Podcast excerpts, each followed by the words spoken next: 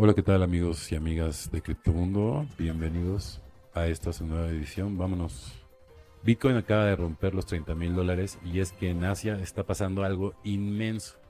Una adopción nunca antes vista en la historia, porque lo que comenzó con unos pocos fondos para la blockchain, ahora se convirtió en un esfuerzo conjunto de muchos países como Corea, Japón y obviamente el más grande, China, que ya habíamos comentado que estaba probando el cripto en Hong Kong para ver si lo adoptan en todo el país. Y adivinen qué. Parece que ya están dando el giro porque por primera vez ahora parece que varias apps van a implementarse en las blockchains y empresas chinas y esto podría cambiar todo como una de las economías más grandes del mundo, la cantidad de dinero que podría entrar al mercado. Con esto podría hacer que los 30 mil dólares que al día de hoy se está Bitcoin sean solo el comienzo sumado a la minería que está estallando, a la caída del dólar que es abandonado por cada vez más países, incluso por los europeos. Y ahora la inflación, esta semana se va, o se va a ser muy interesante, ¿no? Porque te voy a dar todos los detalles si son nuevos por aquí, bienvenidos a la Mundo Cripto, donde siempre te traemos las noticias que no vas a encontrar en ningún otro lado. Así que si no quieres perderte de nada, no, no olvides seguirnos siempre por nuestras redes sociales y obviamente escuchándonos por Electro Alien Radio. Bueno, y vamos a hacer un poco el camino inverso y no vamos a partir de las noticias, sino de Bitcoin, porque sin duda es lo más importante que está pasando por el cripto es en Asia, ¿no? En Asia está todo este movimiento, ¿no? Sobre todo con este cambio de, ser unipolar, ¿no? Ahora multipolar. Pero es el primero que se fijaron los traders en Estados Unidos porque el viernes pasado salió el último reporte de empleo del país y resulta que el desempleo se redujo de un 3,6% a un 3,5%. Y esto es fantástico obviamente, pero los inversores lo vieron como algo muy malo porque ya sabrán ustedes seguro que para reducir la inflación que todos están haciendo es subir las tasas de interés que es lo que estamos hemos estado comentando a lo largo de estos programas porque eso encarece los préstamos y hace que la gente tenga menos para gastar con lo que la demanda de todos los productos cae y sus precios también caen. El punto es que eso genera desempleo porque las empresas venden menos y para recortar los gastos despiden gente, con lo que un mayor desempleo es visto como un signo de que las tasas de interés funcionan y de que la inflación va a bajar.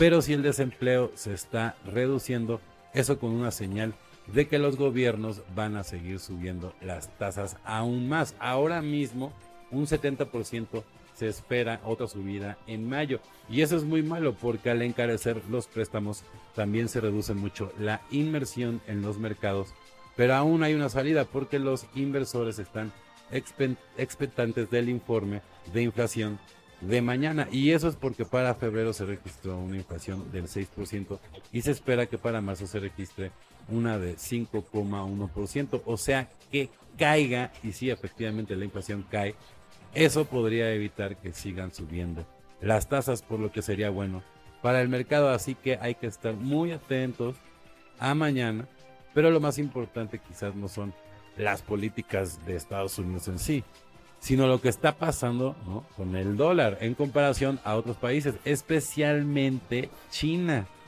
Porque miran, o sea, bueno, yo, yo, todo lo que hemos estado checando ¿no? en, los, en los gráficos, ¿no? Son los, los rendimientos de los bonos a 10 años, ¿no? Y divididos, ¿no? Y el índice dólar y la línea, ¿no? Móvil de un año, ¿no? Y, lo que pasa, ¿no? Con los rendimientos, ¿no? O sea, los chinos, pues sus rendimientos ya empezaron a crecer con fuerza, ¿no? Por encima de la media, ¿no? Y eso marcó el inicio de los ciclos alcistas de Bitcoin, o al menos de las partes más rápidas de sus subidas. Y esto es muy llamativo porque para decirlo bien, simplemente, y esto es lo que quiero que entiendan, significa que cuando el dólar, ¿no? Cae frente a la economía china, ahí Bitcoin empieza a subir.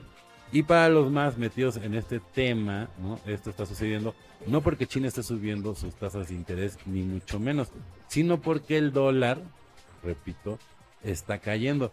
Y eso está ocurriendo porque por primera vez en muchísimos años estamos viendo que el mundo abandona al dólar como moneda para optar por sus propias monedas y específicamente por el yuan chino. Como lo está haciendo Rusia, que por cierto está desarrollando toda una blockchain, ¿no? que es el rublo digital, con China y es muy loco. Así que aquí, bueno, abajo les voy a dejar una descripción de todo lo que pueden investigar también en la página de Coin Telegraph, ¿no? Ahí pueden ver todos los, los detalles. También ahora Malasia está abandonando al dólar e incluso Francia porque con China dijeron que Europa ahora puede ser un polvo independiente en un mundo multipolar y no bipolar dominado por Estados Unidos, lo que suena como algo irrelevante, pero en realidad es algo muy fuerte.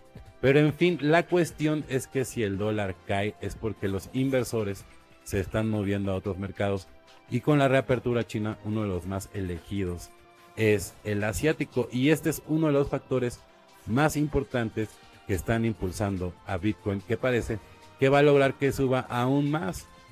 Todo comenzó hace unos meses cuando en Hong Kong se anunció que iban a destinar 6,4 millones de dólares de su presupuesto a desarrollar industrias Web 3.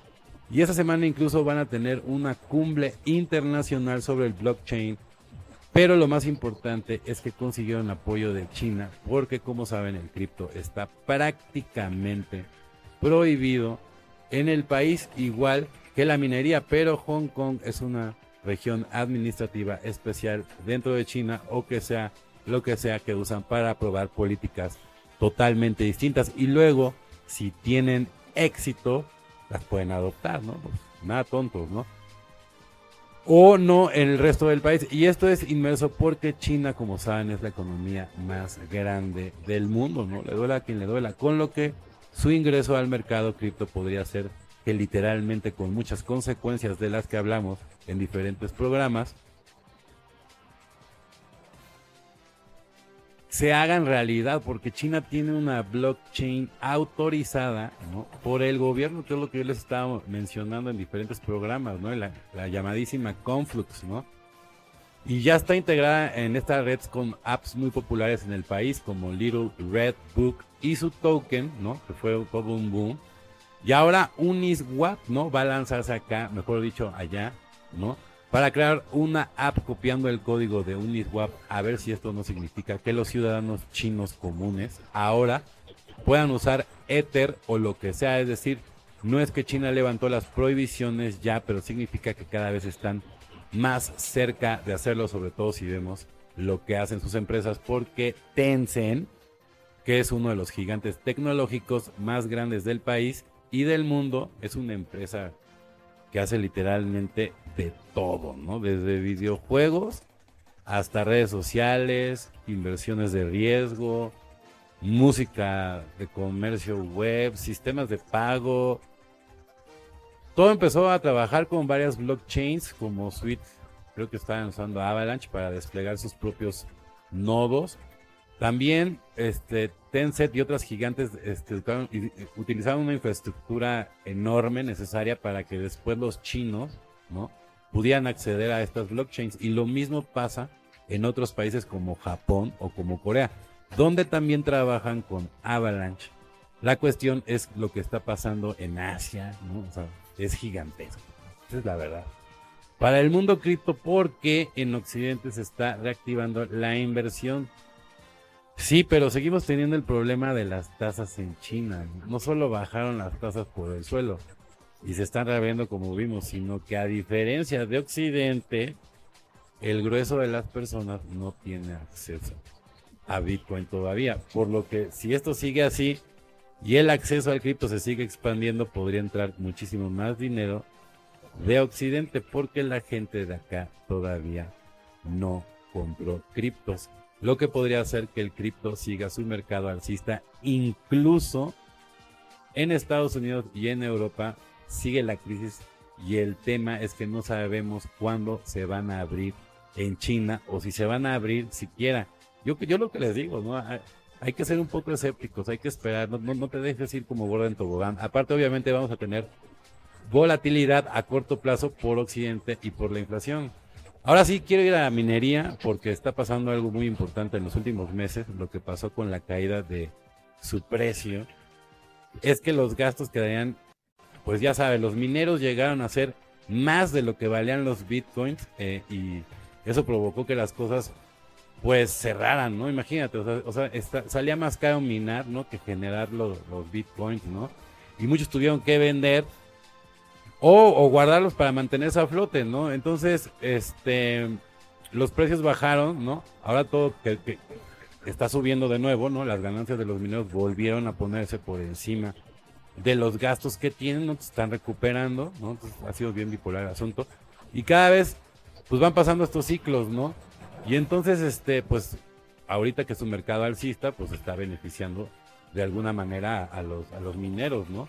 Y entonces, este, pues, así de repente es muy volátil. Luego están diciendo que si están preparados esta semana porque mañana mismo va a salir el nuevo reporte de la inflación, ¿no? Y los mercados se van a mover hacia arriba o hacia abajo, ¿no? Eso todavía no lo sabemos hasta mañana.